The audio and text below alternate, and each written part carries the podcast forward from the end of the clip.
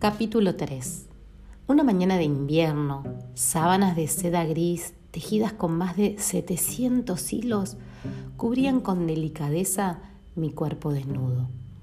Un envase en forma humana que me acompaña desde hace casi medio siglo. Seguía asombrada por la rapidez con la que habían pasado mis vacaciones y más asombrada de cómo ese lugar me ayuda a recordar decisiones apresuradas de mi pasado. Los primeros años de alquiler me unía a grupos que subían al cerro y pasaba días meditando entre buscadores de respuestas. Pero en los últimos años solo disfrutaba de la cabaña y observar el cerro desde lejos. Eso era lo que amaba hacer. La semana de trabajo post vacaciones no me desbordó por lo cual pude ponerme al día sin hacer horas extras. Cuando me quise dar cuenta, ya estaba terminando el viernes, con una copa de Malbec, una porción de queso y el control remoto del televisor a punto para mirar una película de amor, deseando que alguna vez algo similar me suceda. El sábado me desperté temprano, con una mañana soleada y cálida después de dormir durante casi 10 horas. Mientras me desperezaba, observé una remolinera color marrón claro que caminaba sigilosamente sobre el marco de la ventana abierta, como si estuviera vigilando mi despertar. Me acordé inmediatamente del pájaro amarillo y negro de las sierras que hizo de mensajero y sonreí. Intenté no hacer movimientos bruscos para no asustarla y poder mirar con atención sus pasos. De repente, levantó su cola como para darse impulso y dando un salto con las patitas chuecas, voló en busca de su bandada. Juan Salvador vino a mi mente, no sé bien por qué. El reloj de madera colgado en la pared, junto a la ventana, me trajo a la mente cómo, hacía siete años, había llegado a ese departamento después de una cita con un desconocido. Fue una tarde de verano con un calor intenso, uno de esos días que uno prefiere quedarse abducido en un sillón bajo el frío de un aire acondicionado y una limonada bien fresca. Ese día, por el contrario, me había tocado trabajar en la oficina del corazón del microcentro porteño. El desconocido y yo quedamos en encontrarnos en la puerta de un edificio. Le propuse un horario después de mi trabajo y él, sin contradicción, aceptó. Una reunión de última hora hizo que saliera de la oficina con retraso y el calor enloquecedor de conductores no ayudó a que llegara en horario a la cita. Cuando bajé del auto, abrí la puerta con torpeza, enganchando mi cartera en el marco, lo que hizo que se me cayeran unos papeles que venía leyendo en el viaje. El desconocido me esperaba en la entrada del edificio y al ver la situación, sin saber quién era yo en ese momento, me ayudó desinteresadamente. Era joven, alto, delgado y con lindas facciones que remarcaban sus ojos achinados. Lo que más me sorprendió fue su actitud proactiva. Le di las gracias y sin planearlo, caminamos en la misma dirección. Hola, ¿sos Luz? me preguntó con confianza. Su manera tan directa y acertada me sorprendió. Sí, soy yo, respondí, y le pregunté su nombre. Soy Salvador Pérez. Tenemos pactada una cita. Ah, sí, sí, respondí sin estar demasiado segura de qué cita fuera y si la cita era con él. Entramos al edificio, que estaba bien ubicado, frente a una plaza en pleno corazón de Recoleta. Él sacó un juego de llaves de su saco abrió la puerta de madera que tenía en su centro un aro de bronce bien lustrado y muy caballerosamente me invitó a pasar. Dentro del edificio el aire estaba fresco. Ese tipo de construcción es fresco aún en pleno verano. El hall de la planta baja tenía un marco dorado sobre la pared. A la derecha, el escritorio de estilo imperio para el personal de seguridad, que estaba en ese momento vacío. Completaba la escena una silla tapizada con paño verde esmeralda muy bien acomodada frente a la mesa. Todo se veía cuidado, limpio y estaba bautizado con un rocío artificial de aroma a limón. De repente, una puerta se abrió con un ruido casi imperceptible. Salió arrastrando sus zapatos con pesadez un hombre de aproximadamente 60 años, canoso, regordete y con uniforme marrón que nos dio las buenas tardes. Buenas tardes, don Luis, ¿cómo está? dijo Salvador. Hola, señor Pérez, respondió el encargado del edificio, con tono serio y un leve acento español. En la pared del fondo del hall había una escalera con peldaños altos de piedra blanca, que junto a un gran ventanal le daba luz natural al espacio. Delante de esa obra de arte arquitectónico estaba la estrella del lugar, el ascensor. La puerta estaba formada con una estructura de hierro con formas ondulares distribuidas en toda su superficie y un semicírculo de bronce con números romanos que marcaban los seis pisos del edificio. Esperamos unos minutos y una caja de madera bien lustrada, sostenida por un viejo cable, llegó sin apuro a la planta baja. Salvador, pidiéndome permiso, se adelantó con gentileza abrió la puerta y me invitó a pasar. Durante el trayecto no pronunciamos palabra y esto generó una atmósfera de eléctrica ansiedad en el ambiente. Yo, por mi lado, no dejaba pensar en lo mucho que me gustaba el lugar. Todo lo que venía experimentando me generaba una sensación de mariposas en la panza, como esas que tiene una adolescente enamorada. Nerviosa, trataba de evitar su mirada, mientras presentía que ese día algo bueno me iba a pasar. Cuando salimos del ascensor, vi que el piso sexto tenía las mismas baldosas blancas y negras de la planta baja. Formaban un tablero de ajedrez al que solo le faltaban las fichas. Todo el edificio tenía el mismo cuidado, la misma limpieza y el mismo aroma a limón. A mi derecha había una puerta con una letra B dorada y a mi izquierda otra igual, pero con la letra A. Mientras Salvador buscaba las llaves en los bolsillos de su saco marrón, yo, con la imaginación que me caracteriza, pensé inmediatamente en las palabras beso y amor y me pregunté, ¿qué puerta se abrirá para mí ese día? ¿Será que recibiré un beso o será quizás un amor en puerta? me dije. El desconocido abrió la puerta A. ¿Entramos? dijo. Claro, respondí. Respiré profundo y, con paso lento pero firme, atravesé el marco de la puerta. Mis ojos quedaron asombrados cuando vi en el centro del living un enorme ventanal enmarcado en madera. Dejaba ver las ramas de unos árboles verde intenso, típico color que rebalsa de vida en esa época del año. Me acerqué a la ventana y la vista de la plaza confirmó el amor que sentí en ese momento.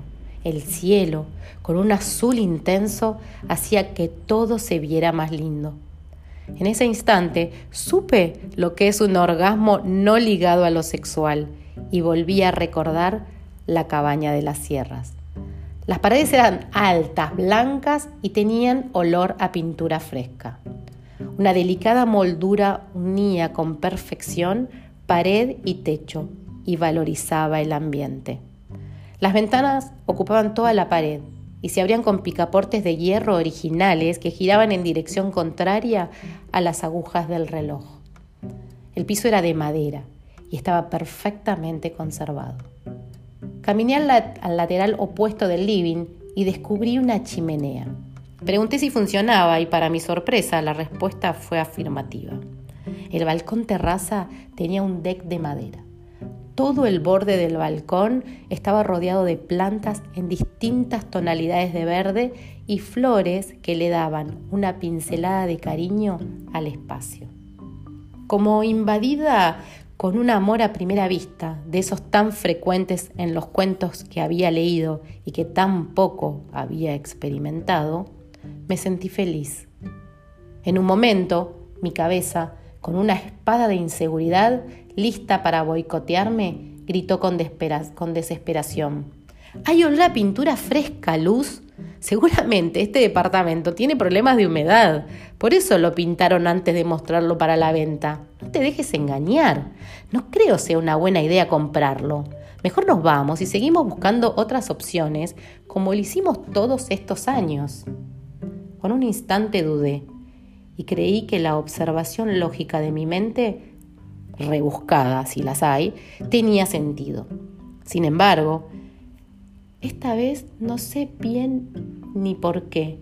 Escuché a lo lejos otra vocecita, desde muy adentro, que me susurró con dulzura.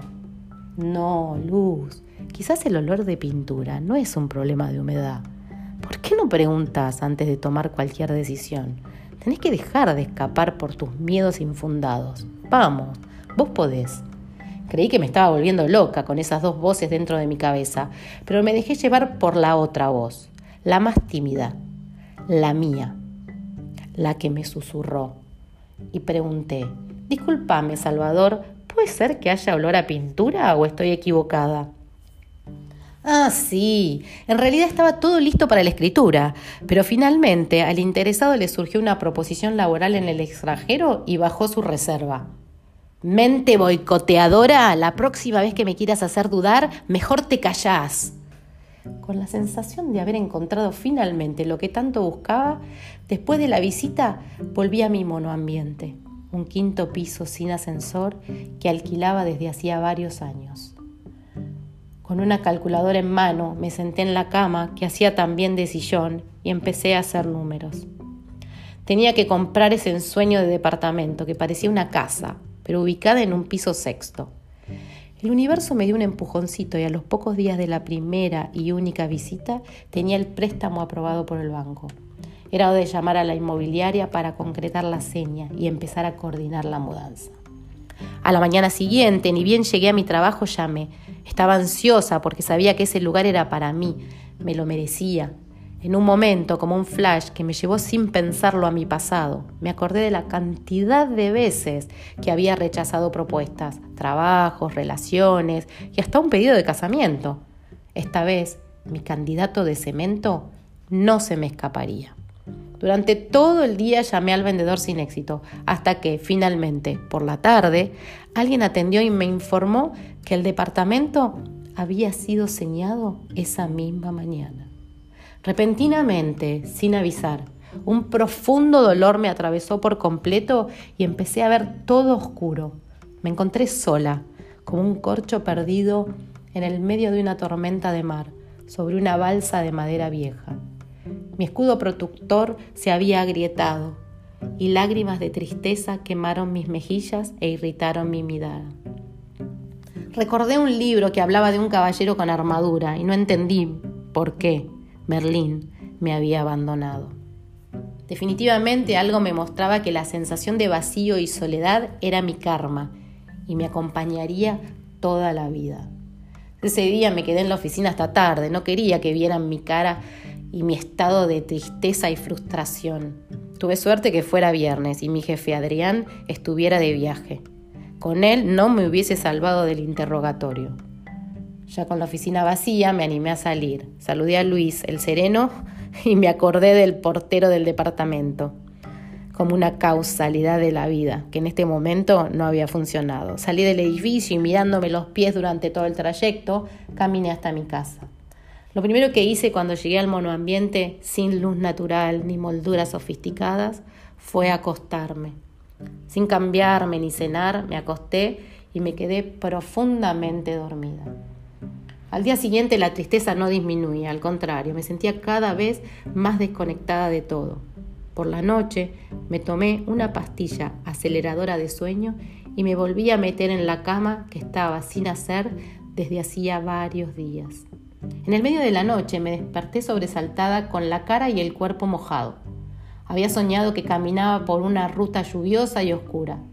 El agua caía sobre mi cara mientras yo arrastraba los pies como en una película de zombies. A lo lejos vi a Esther, mi madre, que me decía, Luz, ¿qué te pasa? Si vos sos fuego de nacimiento, sos acción, sos ímpetu, no bajes los brazos ante la primer dificultad. ¿Te acordás del valiente caballero de armadura oxidada? Él, para llegar a la cima de la montaña, tuvo que atravesar distintos castillos. No fue fácil, pero tampoco se rindió. ¿Y la historia del chef de cocina y el lavacopas? ¿Te acordás? Vos también podés afrontar una adversidad. Yo no pude hacerlo, pero vos sí podés. Y si lo haces, verás que te sentirás mejor. Como todo, como todo sueño, se cortó abruptamente con el ruido de un trueno que me empujó a abrir los ojos. No estaba en ninguna ruta, estaba toda mojada sobre la cama de mi mono estudio. Había olvidado la ventana abierta y el viento de una tormenta de verano la golpeó rompiendo el vidrio. No podía creer cómo mis desgracias iban acumulando una tras otra y me hacían burla todas juntas. Prendí la luz y barrí los vidrios rotos con una palita de plástico que también tenía el mango roto y me dificultaba levantar los trozos de vidrio desparramados por todo el ambiente. Otra desgracia para mi colección del día. Terminé de secar el piso, coloqué los vidrios en una caja de cartón y me di una ducha caliente. La cama estaba mojada, por lo que dormí un par de horas en el silloncito frente al televisor. Unos minutos más tarde sonó el despertador. Me vestí y como todos los días viajé en bicicleta hasta la oficina. La frase vos podés de no dejó de resonar en mi cabeza todo el día y me dio la inercia necesaria para seguir insistiendo con el departamento del piso 6. Llamé a la inmobiliaria esa y todas las mañanas de la semana para seguir de cerca la venta, pero la respuesta era siempre la misma. La transacción sigue en pie. El fin de semana, para pensar en otra cosa, leí un libro que hablaba de las fuerzas equiponderantes y el principio del ritmo y decidí probar su eficacia dejando de llamar a la inmobiliaria por unos días y permitir que la vida me sorprendiera. Si ese departamento era para mí, así sería, y si no, sería otro. Una de mis hermanas, ya no recuerdo cuál, decía, si es para ti, ni que te quites, si no es para ti, ni que te pongas. En ese momento, la frase se adecuaba perfectamente a lo que necesitaba escuchar y decidí seguir buscando un lugar donde ser feliz como en la cabaña de las sierras. Unos días más tarde, estaba en mi casa haciendo números para señalar otro departamento que me había medianamente gustado y recibí una llamada telefónica de un número desconocido.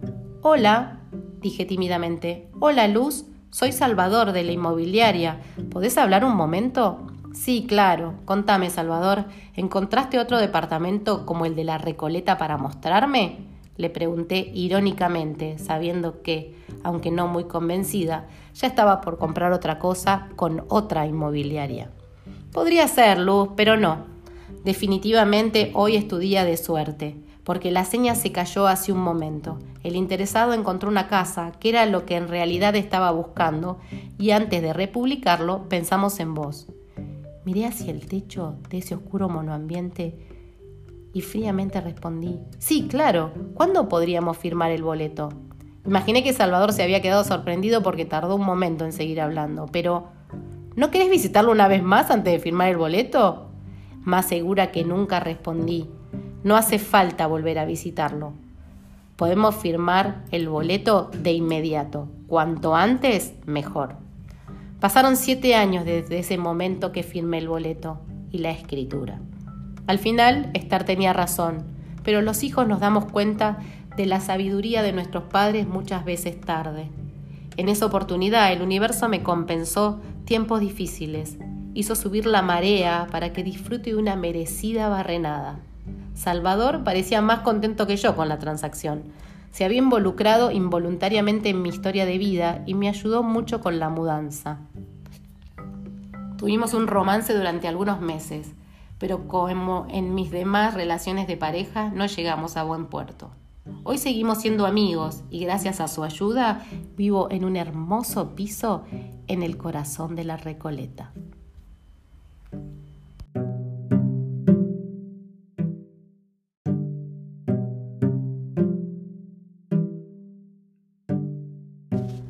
Voy a seguir hablando de mi hermoso piso en el corazón de la Recoleta. La bañadera tiene patas metálicas, como esas que se ven en las películas románticas de Hollywood, donde la actriz principal se sumerge en la espuma, dejándose llevar por sus sueños. En el living hay un sillón de estilo Charleston, de cuero marrón chocolate, similar al de las sierras de Córdoba, pero en perfecto estado. Fue una de mis compras más jugadas. Enfrente del sillón tengo una mesa ratona de madera maciza que conseguí en un remate de campo. Está llena de revistas de viajes y tiene también algunas velas románticas. La cocina es un espacio amplio, con muebles de madera blanca, y le instalé una ventana de vidrio repartido que baña el lugar con una luz multicolor estilo vitró, digno de una catedral del medioevo.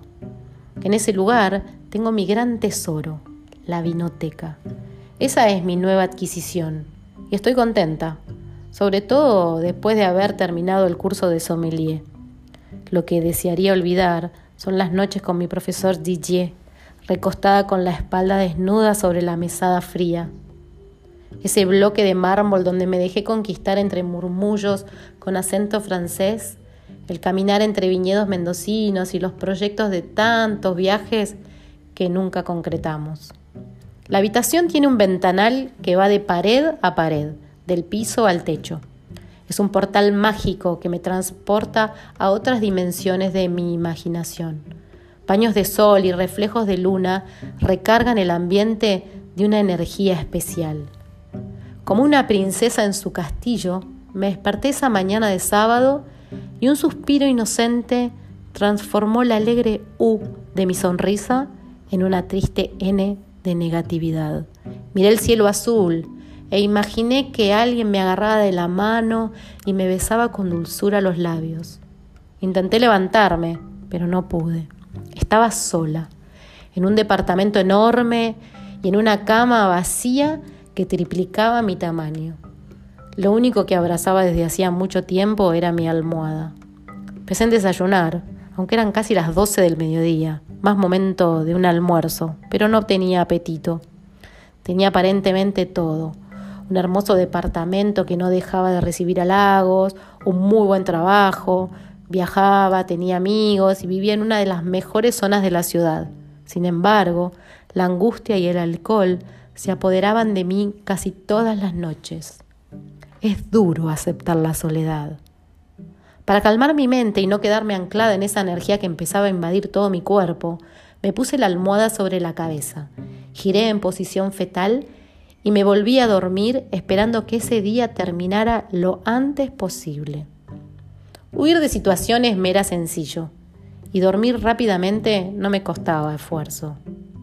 El plan dio resultado porque me desperté casi a las nueve de la noche. Abrí los ojos, sentí dolor en todo el cuerpo, quizás por haber estado muchas horas acostada. Llené la bañadera con agua caliente y le agregué sales marinas. Antes del baño, llené una copa de cristal con lo que quedó de chardonnay de la noche anterior, mi puente hacia el no pensar. Prendí una vela con aroma a vainilla y la dejé en el piso.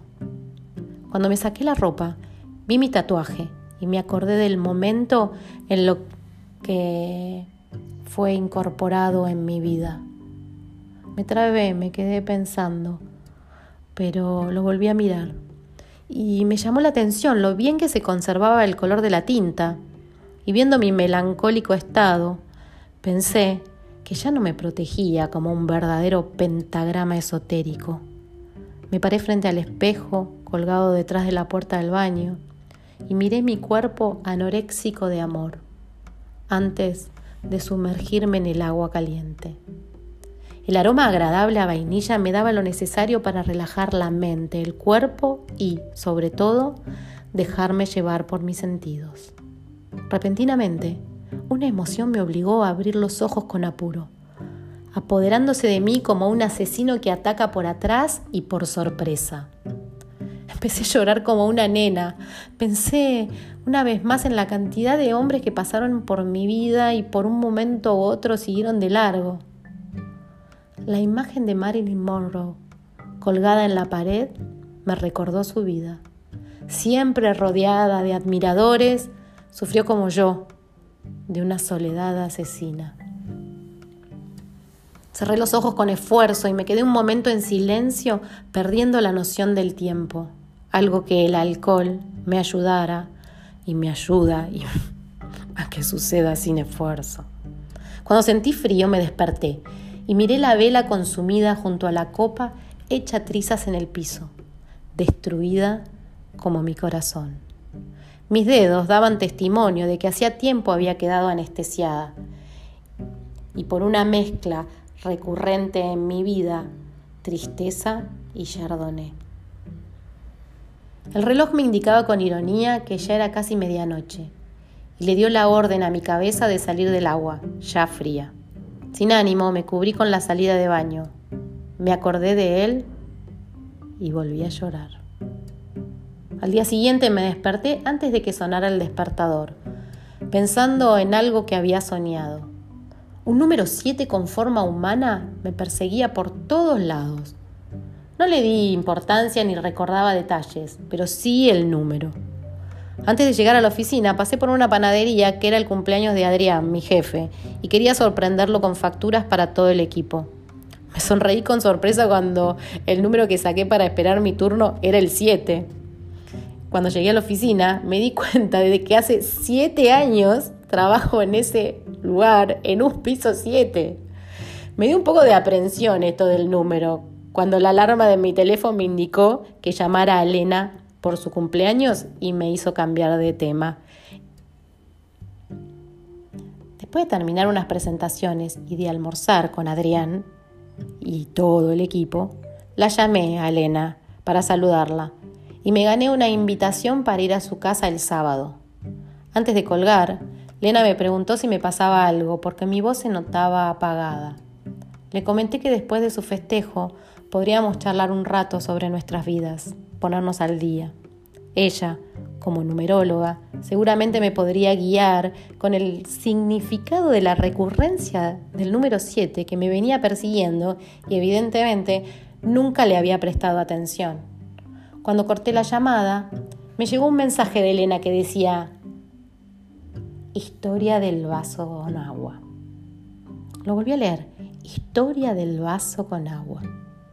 Y decía, en una clase de química, el profesor llenó un vaso con agua y les hizo una pregunta a los alumnos.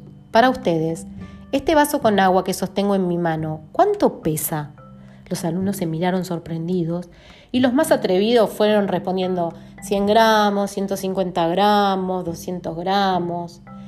El profesor le dijo, quizás tengan razón, pero aquí el peso absoluto no es importante. Lo crucial es cuánto tiempo lo sostengo con una sola mano. Si lo hago un instante, probablemente no pese casi nada. Si lo sostengo unos minutos, quizás solo un poco. Pero, ¿y si lo sostengo una o dos horas? ¿Se imaginan si lo sostengo todo un día? El brazo me empezaría a doler y probablemente hasta se me entumecería o se paralizaría, ¿no? Sí, respondieron todos al unísono. ¿Qué vemos acá? El peso del vaso no cambió, es siempre el mismo.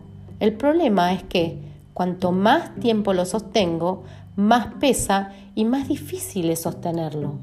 Esto pasa con las preocupaciones, los pensamientos negativos, los rencores, el resentimiento. Actúan en nosotros como este inofensivo vaso de agua. Si pensamos en ellos solo un momento, no pasa nada, pero si nos persiguen todo el día, seguramente empezarán a doler. Ante el silencio de los alumnos, el profesor agregó, pueden volver a sus tareas. Con su silencio, veo que entendieron la historia. Sí, volvieron a responder todos al unísono.